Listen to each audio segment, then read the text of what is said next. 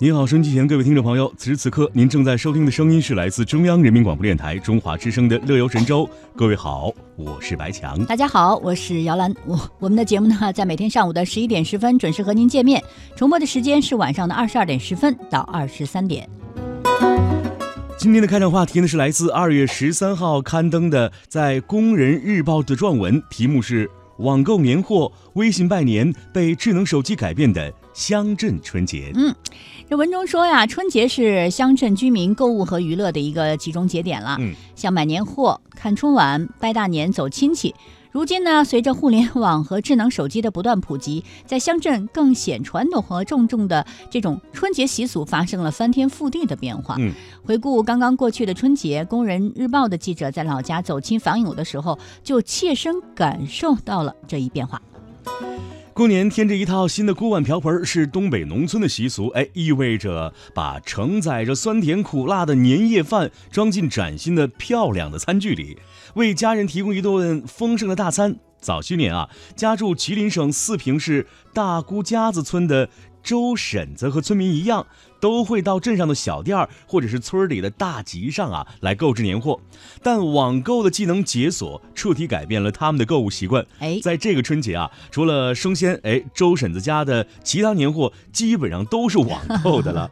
呃，邻居小胡呢，常年在外边打工，以前啊，从城里买年货是大包小小大包小包的往家里背。如今啊，有了网购的便利，买年货再也不用头疼了。他说啊，在网上买，除了能够节省逛街的时间，还能直接邮到家里头。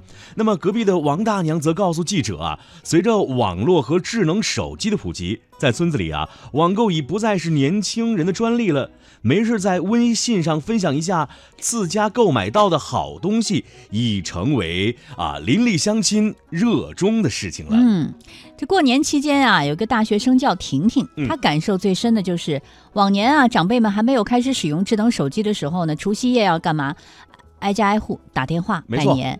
那这两年呢，人人使用上了智能手机啊，微信群，那么比如说，那比打电话有意思多了。你比如说微信吧，大家可以一起视频嘛，对吧？把这个手机支到一旁，呃，几家人呢一边忙活，嗯一边聊天儿，那不管彼此距离离得多远，好像都像是在一起过年一样，那么的热闹和温馨哈。是，你看这个回家过年的小杜就说啊，以前重点的对象打电话拜年，其余的都是发短信啊。通讯录通讯录里呢有上百号的人，通讯费贵不说啊，还是相当的费劲。他说，如今你看这个微信拜年实在是太方便了，对，里面呢还有什么拜年的红包功能啊，金额不多。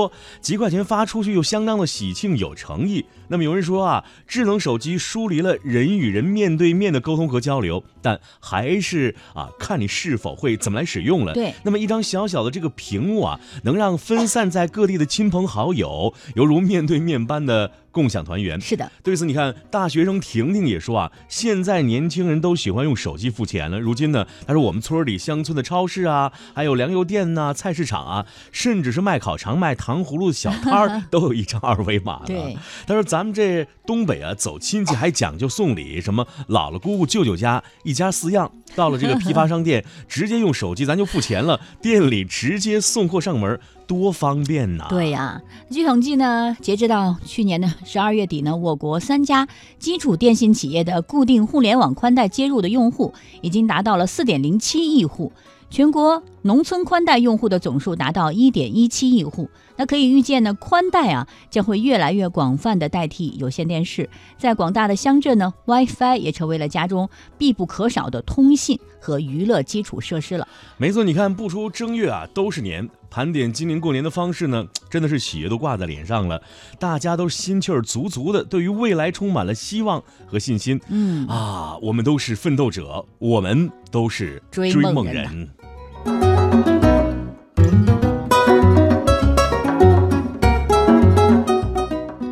接下来为您介绍一下今天我们的乐游神州还有哪些精彩内容。现在出发，请听记者亚平的采访：大美河川来滩古镇。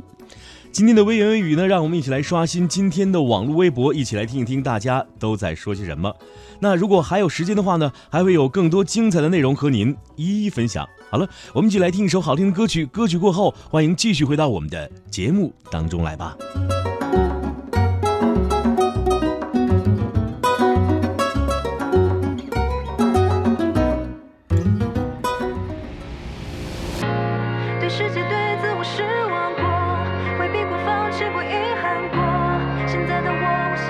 ya no.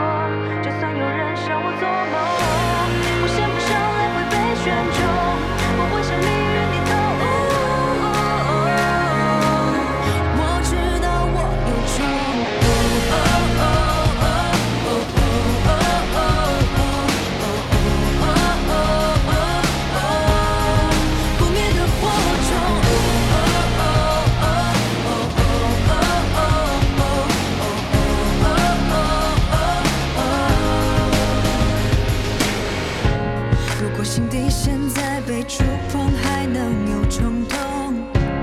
如果后悔未来又要去怪谁才不痛就算没有成功也好过面对到最后。